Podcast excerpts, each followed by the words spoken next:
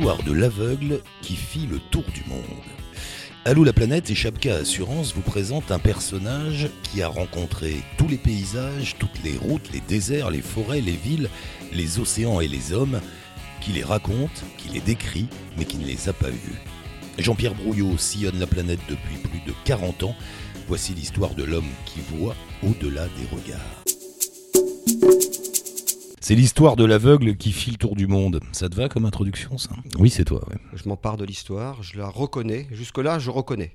Allez, comment tu vas la profiler? C'est l'histoire de l'aveugle. Aveugle, c'est-à-dire, t'es, complètement aveugle, tu vois rien? Ouais, j'ai deux prothèses oculaires. Beaux yeux d'ailleurs. Oui, parce que les, il y a des il y a des photos là, on peut voir. Donc tu as des as des beaux yeux. Euh, c'est quoi ces yeux alors bah, C'est je, je, je, choisis la couleur que je veux. Je les fais peindre, je les fais je les je les voilà c'est une, une véritable œuvre d'art en fait. Et j'ai le droit de les changer gratuitement tous les 5 ans. Donc la prochaine fois, j'irai plus vers les yeux verrons c'est-à-dire peut-être blanc, euh, peut-être pas blanc, faut pas exagérer, peut-être bleu et noir, un peu, un peu à la David Bowie, mais avec, avec l'espoir que j'y verrai un peu plus clair parce qu'ils seront verrons. Oula. et donc tu vois rien. Rien, rien à voir. du tout. Il n'y a, pas, a pas des formes des. Non, il n'y a, rien. Non, c'est une absence de, de perception visuelle totale. Ouais. Et, pour raconter l'histoire quand même euh, de cette cécité, mm. euh, elle est venue quand tu étais enfant, quand étais perdu un œil à, l'âge de deux mois, mal opéré, donc définitivement euh, obsolète. Et après, j'ai eu cinq accidents dans l'autre œil jusqu'à le perdre définitivement à 16 ans. Mais c'est pas fini. À 20 ans, j'ai eu un accident euh, plus exactement, euh, bon, j'étais très euh, babacool à l'époque, sur les routes et chevelu et, autres, très Beat Generation. Et il y a des gens qui m'ont coincé dans la rue à Rennes, qui m'ont demandé ce que je pensais d'Hitler. Et en fait, ils ont commencé à me tabasser. Je me suis pas laissé faire. Ils m'ont laissé en, en sang sur le trottoir. Ils m'ont éclaté mon dernier œil. Donc tu as, des souvenirs d'images ah, Totalement. Les, bah, couleurs, le, ah, moi, je suis très Aux couleurs. Bon, il se trouve qu'aujourd'hui je suis habillé en noir, ce qui est extrêmement rare, mais euh, je suis très sensible. Le matin, j'utilise mon, téléphone, j'ai une application dessus qui s'appelle Color Visor, et je regarde la couleur de mes chaussettes et, mes yeux, voir si quelqu'un la nuit ne me les a pas changés, toi, parce qu'on sait jamais quand je dors, quelqu'un qui me vole mes yeux comme ils sont beaux, qui m'en mettre d'autres, par exemple. Euh, donc ça c'est le côté aveugle, donc tu vois rien mais tu as vu.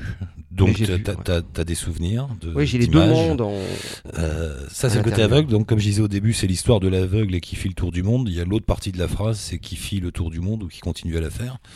Euh, combien, tu sais dans combien de pays t'es allé à peu près quoi, Quand on à peu près. compte pas. Quand tu demandes à un berger combien il a de moutons, aujourd'hui, il est, c'est un c'est plus un berger, c'est un, un économiste ou un économe. Je sais pas comment on appelle ça. Donc il sait combien il a de moutons.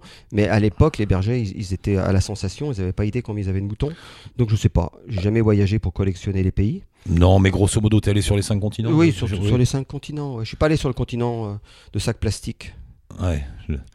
Euh, comment comment c'est arrivé ce, ce, démarrage sur la route? Ça, à quel moment euh, La radio, moi je, je, dois beaucoup à la radio. Et à l'époque, j'écoutais Europe numéro 1 quand j'avais 12 ans, un certain Michel Lancelot, une émission qui s'appelait Campus, et qui m'a vraiment euh, donné le goût de la route. C'est-à-dire qu'il parlait d'Alan Watts, il parlait de, de, de, tous ces gens qui, qui m'ont construit en fait. Et euh, quand j'ai perdu radicalement la vue à 16 ans, euh, je me suis aperçu que j'étais que j'accusais la vie et que j'étais surtout très malheureux en me faisant croire que je l'étais parce que j'étais aveugle. Hmm. Donc je me suis dit, euh, soit je pars dans la dérédiction la plus totale, et je ne sais pas où ça va aller, mais ça va, ça va être une fin lamentable, et je suis jeune, ou soit je trouve le truc nouveau, je crée ma propre existence originale et originelle pour pouvoir m'aimer. Et donc pour pouvoir m'aimer, je me suis dit qu'est-ce que tu aimerais tu t'occupes pas du fait de voir ou pas voir, qu'est-ce que tu aimerais faire pour pouvoir t'aimer? Eh ben je me suis dit faire le tour du monde en autostop et, et, être le plus disponible possible, c'est-à-dire pas faire le tour du monde avec des buts, mais partir, simplement être en permanence en mouvement sans objectif. Et c'est ce que j'ai fait pendant des années. Et à un moment donné, j'ai réussi à être fier de moi. C'était, un pas, c'est pas le pas ultime, mais ça me paraît extrêmement important. D'avoir de, un, minimum, même, même plus que ça, d'avoir une véritable allégresse hein, quand on se réveille le matin en se, en se, regardant et en disant ouais super et je vais faire un pas de plus, je vais encore aller encore plus dans l'inconnu parce que c'est ce qui me porte et c'est ce qui me fait du bien et c'est ce qui me rend joyeux. Euh, attends, juste pour qu'on mette bien les, les, choses en situation, tu as 16 ans, tu es complètement aveugle, on est dans les années 70. Ouais, j'habite dans le Maine-et-Loire. Tu es dans le Maine-et-Loire et là tu tu prends ton sac et tu t'en vas Ouais, je prends mon sac, oui. Donc déjà, je fais trois fugues. À 14 ans et demi, je fais une fugue. J'ai, enfin, j'ai voulu faire une fugue, mais j'ai été dénoncé. Donc on m'a rattrapé par des copains. Euh, très, très, même avant que de partir d'ailleurs, ils se sont rendus compte. Et après, j'ai fait deux fugues, et dont une euh, dont je me souviens qui était assez terrible, parce que mes parents avaient une petite ferme à un petit village qui s'appelle La à 6 ou 7 km de Angers, qui est maintenant, je pense, absorbé dans les banlieues angevines. Euh, et la première fois que je suis parti, mon père est rentré du boulot le soir et ma mère dit bah, Jean-Pierre est parti marcher comme d'habitude, sauf qu'il n'est pas rentré. Et mon père est parti pendant des, heures à pied, euh, complètement inquiet, avec une lampe à la main. Il y avait beaucoup, beaucoup de mares à l'époque dans, les fermes, il y en avait partout. Et il, il était terrorisé à l'idée que, j'aurais pu tomber dans une mare et me noyer. Il a cherché pendant des heures et on n'avait pas de téléphone, on n'avait rien. Enfin, moi, je viens d'un milieu très, on n'avait pas de salle de bain. Euh, moi, j'ai connu le, pot de chambre, le tas de fumier. Euh, voilà, une vie euh, très roots. C'est pour ça que ça m'a jamais affolé de voyager aux quatre coins du monde, parfois dans des conditions très rudimentaires. donc ça, ça a été ma première fugue. Et puis, euh, en, autostop, je suis monté vers Paris. Et puis, peu à peu, ben voilà, j'ai rencontré des gens. Je, me, suis retrouvé dans une communauté à Paris. J'étais le plus jeune. Et ça, ça m'a vraiment mis le, pied à l'étrier. Et je suis parti sur les routes. Je suis allé vivre à Amsterdam. Et puis après, je suis revenu voir mes parents. Et je leur ai demandé, euh, je leur ai dit, bon, ben maintenant, il faut faut faire le, pas de plus. Parce qu'autrement, je me fais faire un faux passeport. J'avais joué sur ce chantage-là. Je leur disais que j'avais des possibilités, ce que j'avais d'ailleurs à l'époque parce que je connaissais des gens qui étaient dans la clandestinité. Donc j'aurais pu effectivement avoir des faux papiers. Et donc ils m'ont délivré un passeport et j'ai pu partir sur les chemins de l'Inde pendant des années. Quoi. Alors oui, parce que là on est dans les années 70, donc on est en plein dans le, dans le trip euh, Népal, Afghanistan, Inde, plein de oui, avec périodes. Un, avec un amour démesuré pour l'Iran et l'Afghanistan. Ouais. Ouais. Euh, tu racontes, alors j'ai lu beaucoup de choses, il y a ton livre, il y a ton blog, il y a, tout un tas de, choses sur toi. À un moment tu dis que vous, vous vouliez être différent. Euh, là j'oublie le côté aveugle, mais juste le côté voyage, toute cette communauté ces voyages à ce moment-là, il y avait une volonté d'être différent, de tourner le dos à la société, des parents, de la consommation. C'était quoi? C'était une espèce de rébellion, la, la route, à ce moment-là? Et en fait, moi, je le vivais comme une rébellion dans le moment, mais j'ai très rapidement compris qu'on est, qu'il y avait quand même un phénomène de masse quelque part. On était tous un peu issus des, des milieux euh, assez semblables il y avait beaucoup, alors c'est, je suis pas sociologue et, j'ai fait une enquête très subjective, il y avait beaucoup d'enfants de, divorcés, ce qui était quand même, euh, ça paraît banal aujourd'hui, mais ça ne l'était pas trop à l'époque. Et, euh, et, à un moment donné, moi je me suis lassé parce qu'on était quand même assez euh, prototypal, archétypal. voilà, on était contre plein de choses massivement, mais sans vraiment de fondation dans nos, dans nos, dans, nos, dans nos refus. Quoi. C'était, c'était ouais, la télé c'est de la merde, mmh. travailler c'est de la merde, et patati et patata. Et j'ai commencé à, mûrir, je pense, à prendre un peu de la distance. Et à un moment donné, je me suis dit non, je m'écarte de des chemins de Katmandou. Et je veux aussi faire mon vrai voyage et pas celui des autres. C'est-à-dire partir à travers le Moyen-Orient, l'Afrique, aller vivre en Afrique noire, et, puis l'Amérique du Sud. Et puis après, je suis vraiment parti sur des routes euh, en, dehors des chemins battus. Pour terminer le, ce premier voyage, enfin cette première euh, grande balade, finalement t'es arrivé à Katmandou ou pas? Oui, j'ai vécu à Katmandou plusieurs mois. J'ai même été, euh, oh, une petite anecdote rapide comme ça, mmh. euh, je crois que c'était le 28 décembre, je suis pas très sûr. J'ai été récupéré par le service d'immigration avec d'autres gens. On nous a mis dans un bus et pour nous virer de, vers l'Inde, comme il faisait beaucoup à l'époque. Et, et, quand on est arrivé au col, dont je me souviens plus du nom, mais les auditeurs doivent le connaître certains, il neigeait ce jour-là, on n'a pas pu passer le col. Donc on, est, on a été obligé de revenir à Katmandou. et là, j'y suis resté quelques jours. Là, ça devenait vraiment embêtant parce qu'ils nous recherchaient. Et euh, en fait, on a quitté Katmandou à pied avec mon pote. Sans rien demander. Euh, bah, vers l'Inde, évidemment, à l'époque. Mais on est parti à pied, on a passé le col dans la neige. Je me souviens que ça caillait et qu'on avait des, des, sacs plastiques parce qu'on n'avait rien à se mettre sur le dos. Et voilà, on est parti nous-mêmes vers l'Inde et on a pu continuer notre voyage.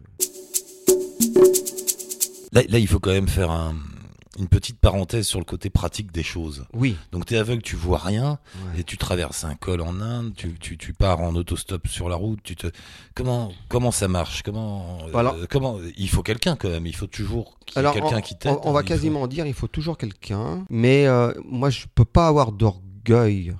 Ça serait extrêmement mal placé que d'être euh, arrogant et dire aux autres, vous avez vu ce que j'ai fait moi en tant qu'aveugle, alors que vous n'êtes même pas fichu de le faire. Je ne peux, mais vraiment, en toute simplicité, pas le dire, parce que tout ce que j'ai fait, bah, c'est grâce à vous. quoi. C'est grâce à toutes ces mains qui se sont tendues dans la rue, tous ces gens qui m'ont prêté leurs yeux. Tu vois, je ne je, je, je, peux pas me réclamer, je peux pas m'attribuer la paternité euh, de, mes tours du monde. T'aurais rien pu faire, tu ne peux rien faire parce que tu n'as pas arrêté de bah, voyager, tu continues. Là, je suis à Avignon, euh, euh, tu ne connais pas bien, euh, je, je, débarque à Avignon là depuis deux semaines. Quand je vais au centre-ville, bah, j'y vais parce que moi, de toute façon, je suis jamais perdu parce que je le suis toujours. Donc c'est mon état naturel. Je suis complètement confiant. Ça, je, dois le dire. Même s'il me sont arrivés des fois des, choses assez compliquées où j'ai trouvé personne et ça a été des fois extrêmement compliqué. Mais je suis très confiant et euh, donc. Euh, t'as confiance en quoi? T'as confiance en rien. Dans le destin, dans l'autre? Tu te dis toujours, il y aura toujours quelqu'un qui va me tendre la main. J'ai jamais cru à, la. il me sont arrivées des situations extrêmement difficiles, notamment euh, à Katmandou où j'ai failli faire de la prison parce qu'à l'époque on n'était pas très honnête. et un jour, je me suis fait pincer pour des histoires de vol. Et même avec les menottes et quand j'étais acheminé vers le commissariat, tout ça, il y avait quelque chose en moi qui disait non, non, je vais m'en sortir, je vais m'en sortir. Je ne sais pas sur quoi ça repose. Et il s'est passé que j'étais avec un copain, on était menottés tous les deux, on a aperçu un pote dans la rue, mon pote a hurlé, il l'a appelé, il lui a dit en trois mots, rentre dans, la, rentre dans notre chambre et, et, déménage tout ce qu'il y a dans la chambre, parce que ça c'était les, les preuves qu'on avait volées. On avait plein d'objets qu'on avait volés. Et là, les flics, c'était la prochaine chose, chose qu'ils allaient faire. Après nous amener au commissariat, c'était perquisitionner. Et quand ils ont perquisitionné, il n'y avait plus rien chez nous ce qui est quand même plus qu'improbable. On rencontre quelqu'un dans la rue qui fait le boulot pour nous, qui nettoie tout ce qu'il y avait et qui laisse nos deux, trois frusques de, voyageurs. Et donc, il n'y avait pas de preuves. Voleur et aveugle, bah, dis donc. Voleur et aveugle. Oui, bah tu sais, je, crois qu'il y a une époque où euh, la, morale, elle, intervient très très peu quand tu es en situation d'extrême souffrance existentielle et, en survie surtout, tu vois. Besoin de survivre, donc les, moyens pour survivre, D'ailleurs, c'est marrant, euh, tu parles beaucoup de la survie dans tes, dans tes textes, dans tes, quand, tu parles de ces premiers voyages, parce que maintenant, c'est plus ça, je crois. Mais il y avait un côté, hein, le voyage était un, moyen de survivre. Je l'ai dit, si j'étais pas parti, je n'aurais pas pu m'aimer. et alors, ce alors euh, euh, la question autre qui va avec la survie, c'est que le voyage en tant qu'aveugle t'apprend la survie. C'est très bien, c'est très bien retourner, c'est vraiment ça, oui. oui. Mmh. Et puis à gagner de la confiance aussi en permanence, parce que je m'aperçois qu'en fait tout est faisable. Comment l'autre, tu as besoin de l'autre. D'accord, ça c'est clair, on l'a posé. Euh, Tu peux pas être tout seul au bord d'une route et dire je vais. Euh, il faut bah, qu'il y ait un moment. je l'ai beaucoup fait. Hein, oui, mais il y a un moment, il y a toujours quelqu'un qui arrive. Il y a toujours quelqu'un qui va arriver, qui va me, euh, me permettre d'aller de faire un pas. Est-ce que l'autre est le même partout? Ou est-ce non? Pas du tout. Non, alors là, là vraiment, il y a l'homme civilisationnel, si, je peux employer ce terme. Euh, en, Afrique, on n'a pas du tout le même rapport. Quand je me balade en Afrique, là, j'y étais là encore au, bah, là, j'étais au Madagascar il n'y a pas longtemps, mais j'étais au Burkina il y a deux ans. Et euh, j'étais parti avec une copine, mais souvent, je, comme on vivait dans une cour euh, avec des musicos, souvent, bah, j'avais des choses à faire tout seul. Et les, les copains m'amenaient à un endroit, mais après, si j'allais plus loin, ils arrêtaient quelqu'un dans la rue. Ah bah tiens, amène-le, il voit pas, amène-le plus loin. Et c'est carrément incroyable, quoi. C'est pas comme ça en France du tout. C'est pas comme ça? Ah, Non. Non. Déjà en France, c'est très compliqué euh, de se faire. Euh, c'est de plus en plus compliqué de se faire aider. Euh, là, je pourrais C'est impensif ou c'est vrai ça? C'est pas impensif. Non. Ah, c'est pas impensif, non. C'est de plus en plus compliqué d'être aidé. Bon, déjà, les jeunes Parce que tu vois ce que je veux dire, je veux pas qu'on tombe dans le cliché de ah là-bas euh, ah en Afrique ah ou en Asie ils sont tellement plus sympas. Attends, non non non non, ah, tu vas non non non non, pas on va pas du tout tomber là-dedans. Euh. Mais pas mais bon en même temps on est bien obligé de dégager un peu des, des, généralités. et puis des expériences. Des expériences. Moi je, je, je, peux pas tellement dire autre chose.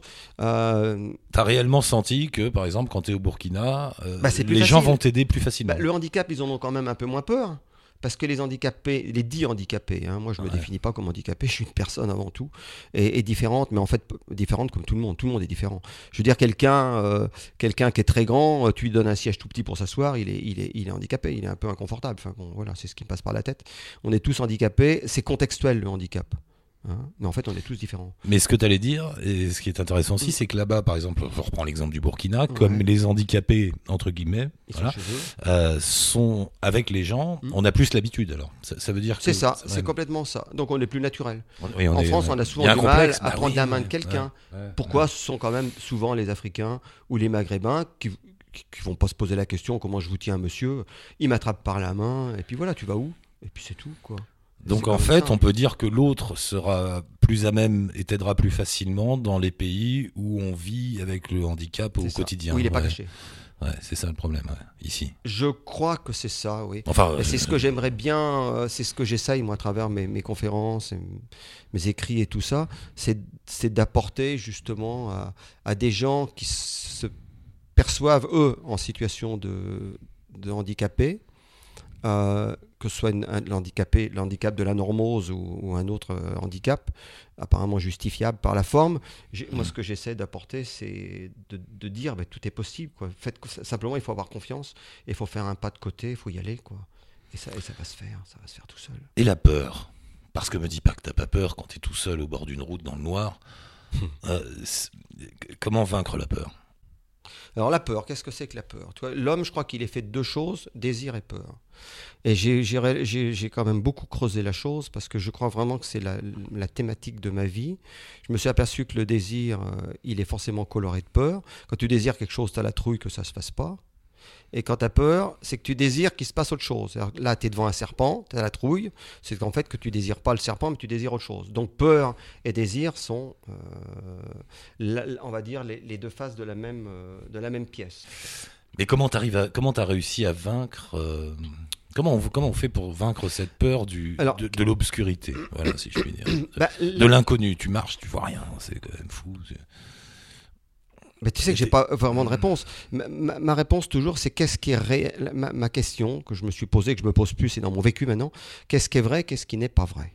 Ce qui est vrai, c'est que maintenant, là, je suis seul près de la gare, par exemple. Hein. je suis seul près de la gare, il n'y a personne qui s'arrête. Mon foutu train, il part dans un quart d'heure. Il faut absolument que je trouve quelqu'un pour euh, m'indiquer la porte et que j'arrive à trouver la plateforme du train. Bon, ça c'est. Hein. Euh, mais je m'inquiète plus aujourd'hui, en fait.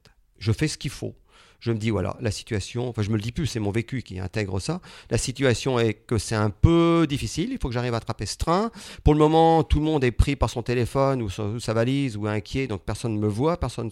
Donc ben, je décide de mobiliser des, stratégies, donc j'arrête les gens dans la rue, euh, physiquement, tu vois, je tends la main, puis je dis, pardon madame ou monsieur, excusez-moi, euh, voilà, je suis aveugle et je n'arrive pas à comprendre exactement où est la porte de la gare. Hein. Est-ce que vous pourriez m'indiquer déjà, même pas me guider parce qu'apparemment vous êtes chargé, tout ça, mais me dire est-ce que c'est à gauche, à droite Et puis peu à peu, j'y arrive, quoi. Voilà, j'y vais comme ça. Cette existence sur la route, ces voyages, mm. il y en a eu beaucoup, beaucoup, il y en aura encore beaucoup, j'imagine. Euh, est-ce que tu penses que tu les aurais faits si tu n'avais pas vécu aveugle? Est-ce que finalement, c'est pas la cécité qui t'a mis sur la route? J'aurais tendance à, croire, hein, parce que ça a été, comme je te l'ai dit tout à l'heure, euh, une manière de, survie au départ. J'ai utilisé, euh, j'ai utilisé le, voyage pour pouvoir euh, m'apprécier et pour pouvoir aussi me donner une identité. Qu'est-ce que tu fais dans ta vie? Je suis voyageur. je dirais plus ça aujourd'hui, hein. mais en tout cas, j'ai beaucoup utilisé ça et j'en ai été très fier. Tu voyages pas pour les paysages, c'est évident. Non, mais. Euh, mais, euh, quelles sont les sensations qui te permettent de découvrir ce qu'il y a autour de toi quand tu voyages? Ben écoute, euh, alors ultimement, l'attention, l'écoute. C'est-à-dire, derrière tous les sens, l'olfactif, le toucher, le gustatif, tout ça, il y, a quand même une faculté qui est fondamentale, c'est l'attention. Si tu n'es pas attentif quand tu es en train de manger quelque chose, euh, bah, tu te rends même pas compte de, de, ce, que tu manges, tu, tu, savoures pas.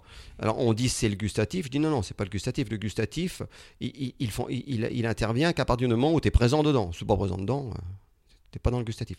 Donc c'est l'attention. Donc c'est euh, ce que j'ai. le, l'œuvre de ma vie intime, hein, de moi-même à moi-même, c'est de nettoyer le plus possible, de limpidifier mon attention.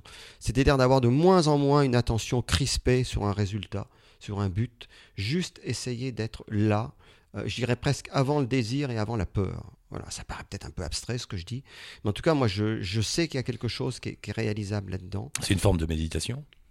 C'est une méditation euh, où on ne s'assoit pas euh, en méditation, c'est une méditation permanente. Ouais. Et, là-dedans, on, euh, touche une, on touche un endroit, un espace où justement toutes les informations débarquent. quoi. Tu vois? Ça va me permettre de, de, de, capter avec mon corps, particulièrement avec mes, ce qu'on appelle la partie pariétale euh, des, les tempes, on va du côté des tempes, hein, à côté entre les oreilles et les yeux. Là. Euh, ben, je vais sentir s'il y a un mur ou si c'est un espace ouvert. Bon, ça, ça va être la première info. S'il y a un, espace ouvert, je peux m'y engouffrer avec ma canne. Si c'est un mur, bah, vaut mieux éviter. Euh, c'est comme un radar. Ben, on devient, je dis des fois, je, il faut convoquer en fait tout ce qui existe dans l'univers. Et de temps en temps, je convoque la chauve-souris pour être chauve-souris. De temps en temps, dans des situations, il faut être convoquer le lion euh, pour faire peur, rugir. Il y a d'autres moments, euh, il faut laisser la vulnérabilité s'exprimer. Euh. Comment tu, comment tu sens la différence entre une montagne euh, yéménite et les Alpes? Oh bah écoute, alors là, là déjà, une montagne yéménite, tu, te prends euh, en pleine gueule, tu te prends la l'aridité, quoi, la poussière, l'aridité, le son du vent, même infime qui charrie toujours de la, de la poussière, et le, et c'est pas la même. L'objet du silence n'est pas véhiculé de la même manière, quel que soit l'objet, euh, l'objet bruit, que ce soit par exemple euh, des gens qui travaillent en bas dans les champs de 4 et moi je suis au-dessus sur un plateau, euh, il ne s'est pas véhiculé par l'air de la même manière que si je suis à, à, 3000 mètres en train de marcher euh, en Vanoise et qui a la vallée en contrebas à ma gauche. L'humidité de l'air va véhiculer le son d'une autre manière. Est-ce que tu t'émerveilles? Écoute, c'est toujours très, très, très compliqué de répondre ça. Je, euh, je, vis, je, je, vis pour ça. Je, comment te dire ça? Si j'avais, alors voilà, je te disais que j'essaye de vivre sans but pour être le plus libéré euh, euh, et, pour accueillir ce qui va se passer et, pouvoir, pouvoir l'accepter tel qu'il va venir. Mais quand même, il y a, y a, quand même l'idée derrière, effectivement, de pouvoir m'émerveiller de tout.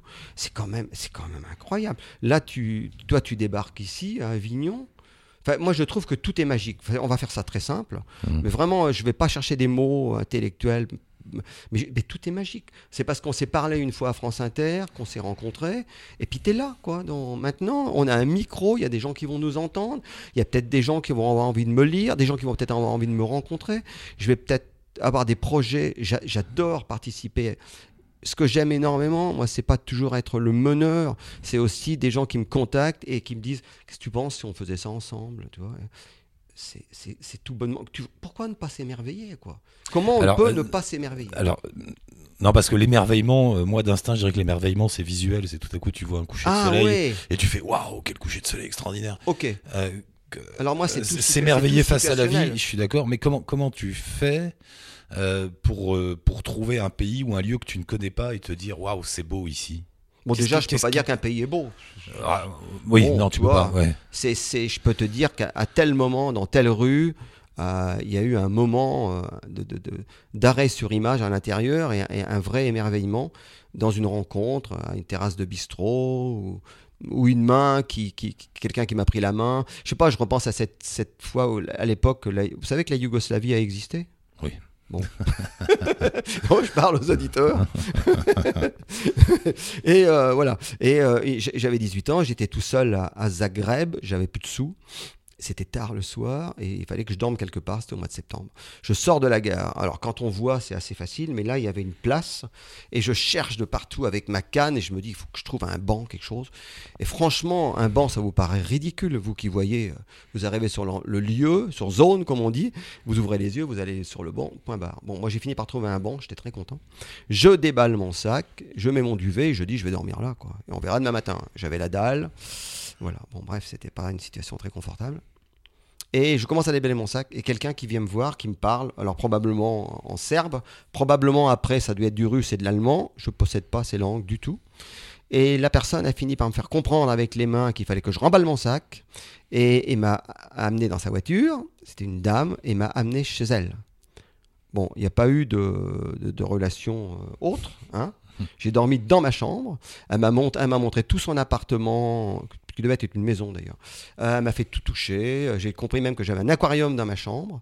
Elle m'a donné à manger. Le lendemain matin, elle m'a ramené à la gare en me donnant un peu d'argent.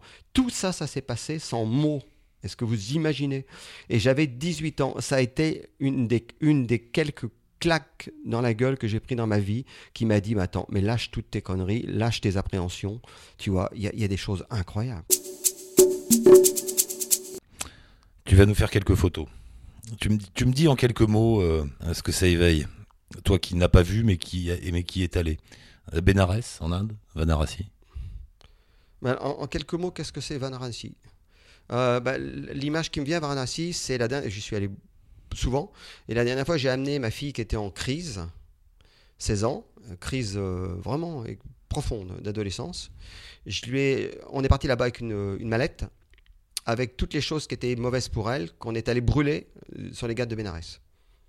Donc des bouquins de mauvaise influence euh, autour de la dope et tous ces trucs-là, euh, un peu d'herbe dedans, hein, qu'on a récupéré là-bas sur place, qu'on a brûlé. Voilà, et puis voilà, c'est ça pour moi Bénarès. Et ça, a été surtout un, acte, on, appellerait ça psychomagique aujourd'hui, un acte psychomagique qui fait que quand je suis rentré un mois et demi après, à l'époque j'étais encore marié, quand je suis rentré un mois et demi après, ma femme, la maman de Leïla, a dit Mais je sais pas ce que tu as fait de Leïla, mais c'est plus la même. Voilà, donc Bénarès, euh, résurrection. Istanbul Alors j'ai connu plein d'Istanbul. c'est comment Un grand regret, un grand regret. Il y avait un endroit à côté du pudding shop qui s'appelait le Yener, qui n'existe plus aujourd'hui, et c'était le lieu de tous les routards avec d'énormes ah bouquins euh, des livres euh, vierges, enfin des, cahiers, sur lesquels tout le monde écrivait tout ce qu'il voulait. Et je me dis, ça aurait été fabuleux. Quand je suis retourné à Istanbul il y a quelques années, je suis retourné il n'y a même pas longtemps non plus, je suis retourné plusieurs fois, et je me dis, mais ça serait tellement extraordinaire d'avoir ça et de faire un livre, quoi. Tu vois, avais tous les mecs shootés, euh, les gens qui cherchaient des copains, à retrouver des copains. C'était vraiment le, comment dire ça, les... Hmm. Le, livre, le livre que j'aurais aimé retrouver, ouais. Et c'est comment Istanbul ah, Aujourd'hui ou avant ah, euh, Avant, c'était l'Asie. Avec les porteurs d'eau, j'adorais parce que j'adorais le son des porteurs d'eau. Tu sais, ils tapaient sur, euh, avec leur gamelle, la gling gling, et il y avait un son très très clair comme ça, euh, qui, qui, avec le, un peu de soleil, ça, le, le, son, moi, me, me, transportait littéralement, quoi, le, son des porteurs d'eau. Et maintenant, je trouve que c'est très américain, très moderne, voilà. Avec, La forêt amazonienne. Alors, la forêt amazonienne, oui, c'est vrai que je l'ai beaucoup fréquentée. C'est impossible pour un aveugle. Quand tu vas euh, déféquer quelque part, et que tu vois pas, tu te dis waouh, le premier jour, tu te dis Oh, putain, j'aimerais quand même pas chier sur un serpent, quoi. mais ça, tu te le dis aussi quand t'es pas aveugle, hein, rassure-toi. Et au bout d'un moment, bah écoute, euh, quand t'as compris un petit peu que. Parce que là, pour le coup, trouver des repères quand t'es aveugle avec une canne blanche dans non, mais là, amazonienne, là, là, là j'ai complètement abandonné. À chaque fois que je suis allé en Amazonie, Dieu sait que j'y suis allé à plein d'endroits différents et plutôt assez souvent. Euh, j'étais toujours avec des bandes de potes, quoi. J'ai été une fois chercheur d'or avec une bande de cinglés dans une région où on n'avait pas le droit d'aller.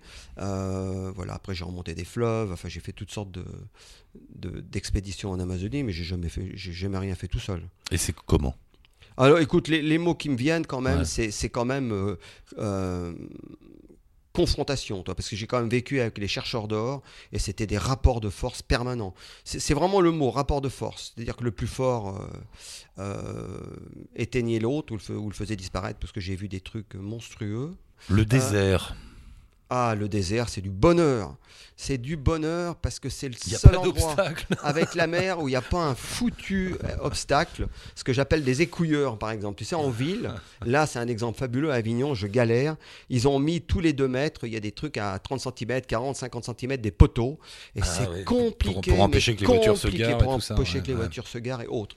Le désert, si je marche, si je pars avec des copains, écoute, on n'a plus besoin de me guider, de me tenir. Je suis les gens, je les entends marcher, je les suis, ou je marche devant eux, puis de temps en temps, ils me disent Jean-Pierre à gauche, un peu à droite.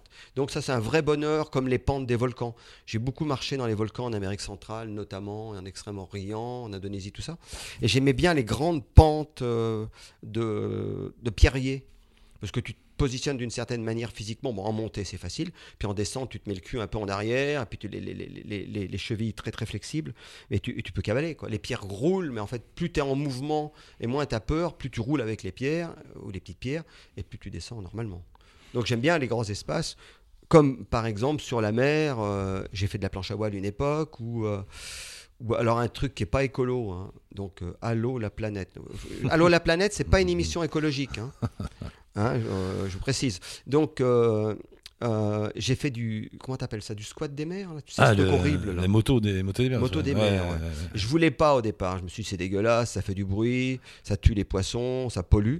Et je me suis pris un pied faramineux. J'ai pu mais ah mais oui parce que tu as pu connaître la sensation ah, de vitesse tourner quand je veux. Mais c'était mais c'était extraordinaire extraordinaire. J'ai ah, adoré ça. vous voulez faire plaisir à un aveugle mettez-le sur une moto s'il n'a pas la trouille mettez-le sur une moto des mers et, et, euh, vous prenez une autre moto des mers et suivez-le quand même au cas où et, vas-y, lâche les gaz et éclate-toi.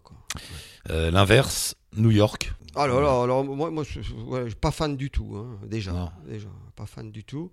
Mais j'étais pas dans une période où j'étais à New York, moi j'étais pas dans une période où je m'intéressais euh, euh, à la culture et tout ça. Hein. Donc c'était, je voyageais vraiment au coup par coup pour rencontrer des gens et tout ça. Et j'ai vraiment fait que des rencontres de gens flippés euh, quand j'étais à New York. Non, mais les, alors New York ou Singapour ou Hong Kong ou des, je sais pas, dans des grandes villes comme ça où tu es allé, est-ce que, est-ce que du coup il y a tellement de sons, il y a tellement d'agitation C'est très, très perturbant. difficile. C'est très perturbant, mais j'ai par contre, un, j'ai quand même une. Voilà, j'adore Bombay par exemple. Mumbai, ouais, Bombay. Mumbai, ah, Bombay mais ça être dingue, Bombay, pour, euh, pour un... Tu parlais, des, tu parlais des, petits, des petits... Attends, tu parlais des petits plots là, euh, dans les rues d'Avignon. À Bombay, il y, a, il y en a partout. Il n'y a pas que des petits plots, il y a des gens partout. Il n'y a que des obstacles. Il y a que ça. Non, mais je me suis jamais, jamais baladé seul dans Mumbai. Il faut être clair là-dessus. J'ai toujours été à Mumbai avec des copains. J'aime beaucoup l'ambiance de cette ville. Mm. Je trouve que c'est une ville complètement folle et je lis tous les romans qui me sont accessibles sur Mumbai. Je suis fasciné. Il y a des lieux comme ça qui nous fascinent. Hein au hasard comme ça, le, Cambodge. Ah, quel bonheur. Quel bonheur. C'est comment le Cambodge? Alors, moi, quand tu parles du Cambodge, je pense directement aux pistes et, et aux marches, toi. Marcher euh, le long du fleuve, marcher euh, dans le nord, là, sur la frontière du Laos, dans la forêt. Comment ça s'appelle? Modgalgiri Non, comment ça s'appelle cette région? Je ne sais plus le nom. Euh, je, ouais, je, je, je, vois directement la marche. Le, y, a, y, a, une odeur aussi un peu. Tu sais, il y, a une question que je vais poser à ta place. Hmm. Euh, si je rencontre un aveugle, je lui dirais Dis donc, Coco, je t'attrape là par la peau, de je sais pas quoi, par la main, admettons. Je te mets dans un avion, puis je te balance. Tu sais pas où tu vas, et tu arrives là, et est-ce que tu reconnais l'endroit? Bonne question. Donc réponds. Moi? Euh, Si, moi je pense que je, enfin, euh, je pense que je reconnaîtrais au moins la, la région géographique. Ouais, c'est ça. Toi, tu reconnaîtrais aussi, non aux odeurs, Oui, oui, la région géographique. Les sons. Après, par exemple, moi, j'ai beaucoup vécu en Ardèche. Il y a des coins l'été, quand il faisait extrêmement chaud, quand j'étais sur les, plateaux à me balader, euh, des fois, je me disais, mais on, me, on me dirait, tu es au Mexique, au nord du Mexique, je dirais oui. Ah. Sec. Euh, Ça veut dire que tu peux te faire avoir, en fait. Ah ouais, mais on peut gruger un aveugle. D'ailleurs, je vais vous dire une chose si vous voulez gruger quelqu'un, gruger un aveugle, c'est le plus facile. La, blague euh, qu'on sort à chaque fois et qu'on m'a sorti dans le bureau avant que je vienne te voir, mais c'est mais comment il, est sûr de là où il est? Est-ce que, est que je peux t'emmener à l'autre bout du monde Est-ce que je peux te mettre euh, dans, une voiture pendant des heures et te dire ça y est, on arrive au ah, bout de l'Espagne et en fait on a tourné autour d'Avignon et on y est toujours Quand on parle, quand on parle, on est toujours dans, dans l'incertitude, l'impossibilité de connaître. Ce que je te disais tout à l'heure, connaître, c'est beaucoup d'arrogance, mais je veux dire, moi, je, je, sais très bien que je connais rien du tout. Euh, T'as quand même une sacrée envie de transmettre tout ça. Oui. Euh, pourquoi tu veux tu, bon c'est pas que je, je, te connais je sais que t'as pas envie d'être exemplaire. La vie m'a tellement vous m'avez tellement donné tous en me guidant et ça continue. J'aurais Eric vient m'interviewer ça me fait très plaisir. Ça fait partie des, des choses voilà pour lesquelles j'ai beaucoup de gratitude. Donc c'est un peu à mon tour aussi avec mes tout petits moyens de faire un petit peu pour semer de l'espoir et donner envie envie aux gens d'avoir d'être en vie. J'aime bien ce mot envie euh, tu l'écris de deux manières toi Envie d'être. Ouais, envie d'être en vie. Merci Jean-Pierre pour l'envie. Trois choses importantes à vous rappeler. Abonnez-vous pour ne rater aucun podcast d'Allo la planète. On recommence chaque semaine. Laissez un commentaire et mettez des petites étoiles sur l'appli podcast que vous utilisez. Et rendez-vous sur la page Facebook d'Allo la planète. Commentez, partagez, donnez des infos, des idées. Et surtout, dites-nous si vous aussi, vous voulez participer. Ciao touti, bonne route